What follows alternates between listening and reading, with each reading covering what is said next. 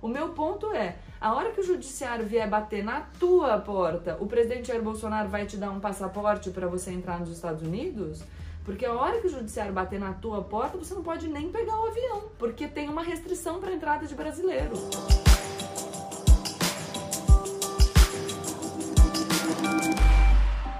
Olá pessoal, como eu sempre digo, a partir de agora, menos emoção e mais razão. De novo, tô fazendo esse vídeo aqui sem muita elaboração, porque eu não tô com a minha estrutura para gravar os vídeos. Então vocês já me desculpem pela diferença no áudio e na luz e em tudo mais, mas eu queria vir muito aqui conversar com vocês sobre um assunto que eu acho bem relevante Aproveitem para deixar o like de vocês, se inscrever no canal. A gente acabou de completar meio milhão de inscritos, então vou ficar muito feliz se a gente continuar crescendo e compartilhe o vídeo com os seus amigos. Bom, como vocês sabem, a gente acordou na quinta-feira da semana passada com a notícia de que o Fabrício Queiroz, ex-assessor do agora senador Flávio Bolsonaro, foi preso. Mas a notícia não era só que ele tinha sido preso, mas que ele tinha sido preso numa casa em Atibaia que é de propriedade do Frederic Wassef, que era advogado do Flávio Bolsonaro. Digo era porque recentemente ele anunciou que estava deixando é, a defesa do Flávio Bolsonaro em virtude dessa complicação aí da prisão do Queiroz na casa dele. Mas não é sobre isso que eu quero falar. Nesse mesmo dia, a gente teve a notícia da saída do Abraham Weintraub do Ministério da Educação e a sua ida para o Banco Mundial. Vocês devem se lembrar que o Abraham Weintraub publicou um vídeo do lado do presidente Jair Bolsonaro, a cara do presidente Jair Bolsonaro estava péssima, é, falando que ele estava saindo e que ele ia com a família dele buscar segurança, enfim, fazendo todo aquele auê que é próprio do bolsonarismo. Logo depois desse anúncio da saída do Abraham Weintraub, começaram a pipocar algumas notícias. Uma notícia dava conta de que o ex-ministro da Educação tinha revogado uma portaria sobre política de cotas em pós-graduação, então um aceno nítido para a base eleitoral bolsonarista, que é contra a política de cotas, então fez um auê aí nas redes sociais e gerou, claro, reação da oposição ao presidente Jair Bolsonaro. E depois disso, na sexta-feira e no sábado, a gente começou a ver notícias sobre uma possível ida do Abraham Weintraub para os Estados Unidos. Ele chega a dar uma entrevista para a CNN falando que ele precisava sair do país o mais rápido possível, porque senão ele seria preso e morto. E aí no dia seguinte, no sábado, o irmão dele postou no Twitter falando que ele estava nos Estados Unidos, depois ele mesmo confirmou que ele já tinha saído do Brasil. Aí começou a maior discussão nas redes sociais. E qual era a discussão nas redes sociais? Assim, ela tinha várias frentes. Então, uma frente da oposição dizendo como que ele entrou nos Estados Unidos. Se a gente sabe que o presidente Donald Trump impôs uma restrição para brasileiros e para pessoas que tenham passado pelo Brasil é, em virtude da gestão de enfrentamento do coronavírus que o presidente Jair Bolsonaro tem feito aqui, o presidente dos Estados Unidos, Donald Trump, criticou a política de enfrentamento ao coronavírus do Brasil e aí restringiu a entrada de brasileiros. Então, o Abraham Weintraub não poderia, não conseguiria sair do Brasil e entrar nos, nos Estados Unidos tão rápido. Uma segunda frente falando que isso seria uma fuga do ex-ministro da Educação, porque, como a gente sabe, ele está sendo investigado no Supremo Tribunal Federal. Já já falo sobre os dois casos, mas no inquérito das fake news, ele foi é, convocado a prestar esclarecimento sobre uma fala dele acerca dos ministros do STF. Tem uma outra investigação sobre racismo em virtude de uma postagem dele nas redes sociais. É, enfim, no, de, com um conteúdo racista em relação à China e aos chineses. E de um outro lado, agora dessa vez dos bolsonaristas, uma fala no sentido de que ele teve que se exilar porque ele estaria sendo perseguido aqui no Brasil. Essas três reações que a gente viu nas redes sociais mostram pra gente a relevância do lema desse canal, que é o menos emoção e mais razão. Então, vamos parar para pensar com tranquilidade, depois da gente ter dado aí três respiradas profundas. O ex-ministro da Educação, de fato, é investigado em dois inquéritos no Supremo Tribunal Federal. No inquérito das fake news, aquele inquérito que a gente já discutiu longamente aqui no canal, lá no Instagram, enfim, sobre o qual se tem falado muito, é, foi ele, ele, tramita contra diversas pessoas, entre elas o próprio ex-ministro da Educação, que foi convocado para ser ouvido, principalmente depois daquela fala na reunião ministerial que foi divulgada. Lembra, eu por mim prendi esses vagabundos do STF? Então, o Abraham Weintraub chegou a repetir é, essa declaração quando se encontrou com apoiadores do presidente logo após as barracas daquele grupo 300, que na verdade tem uma dúzia de pessoas, é, que foram retiradas ali do local onde eles estavam acampando, dessa vez por ordem do governador Ibanez Rocha o, o, ministro Abraham, Weintraub encontrou com essas pessoas e chegou a repetir essa fala sobre os ministros do Supremo Tribunal Federal. O ministro da Justiça, André Mendonça, chegou a impetrar um habeas corpus no Supremo Tribunal Federal. Aliás, isso também foi muito criticado. O ministro da Justiça é, impetrando esse habeas corpus, porque ele era não só em defesa, generalizando aqui, do ministro da Educação, mas ele também pediu uma extensão de efeitos para todas as pessoas investigadas, mas enfim, isso é assunto para outro vídeo. Mas esse habeas corpus, é, a ordem não foi concedida, na verdade não tem nenhuma questão de mérito, o que se decidiu foi que não caberia habeas corpus contra ato de ministro. Então é mais uma questão é, de procedimento, nem tanto, de admissibilidade do habeas corpus, nem tanto do que estava sendo pleiteado aí. Ele também é investigado nesse outro inquérito, esse inquérito das fake news está com a relatoria do Alexandre de Moraes, o outro inquérito do racismo com a relatoria do Celso de Mello. Mas tudo bem. Ele estar sendo investigado significa que ele não pode sair do Brasil? Não. Então, a menos que no âmbito desses inquéritos tivesse alguma restrição sobre a circulação do ministro da Educação, ele pode sair do Brasil. Claro que aí a gente pode discutir a questão do passaporte diplomático, que é essa coisa dele poder viajar com passaporte de ministro, e aí o Ministério da Educação segurar a exoneração dele até o sábado para que ele pudesse entrar nos Estados Unidos porque a gente pode observar aí um desvio de finalidade.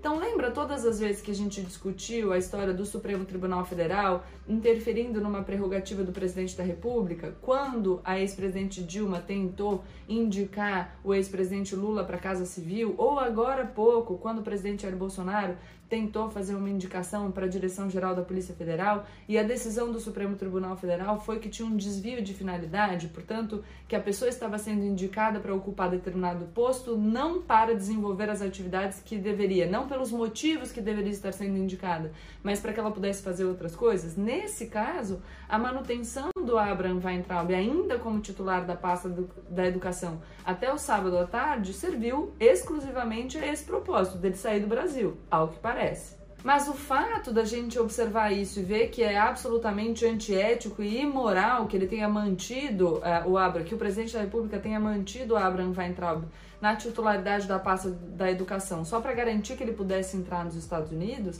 daí a gente dizer que isso é criminoso tem um longo caminho.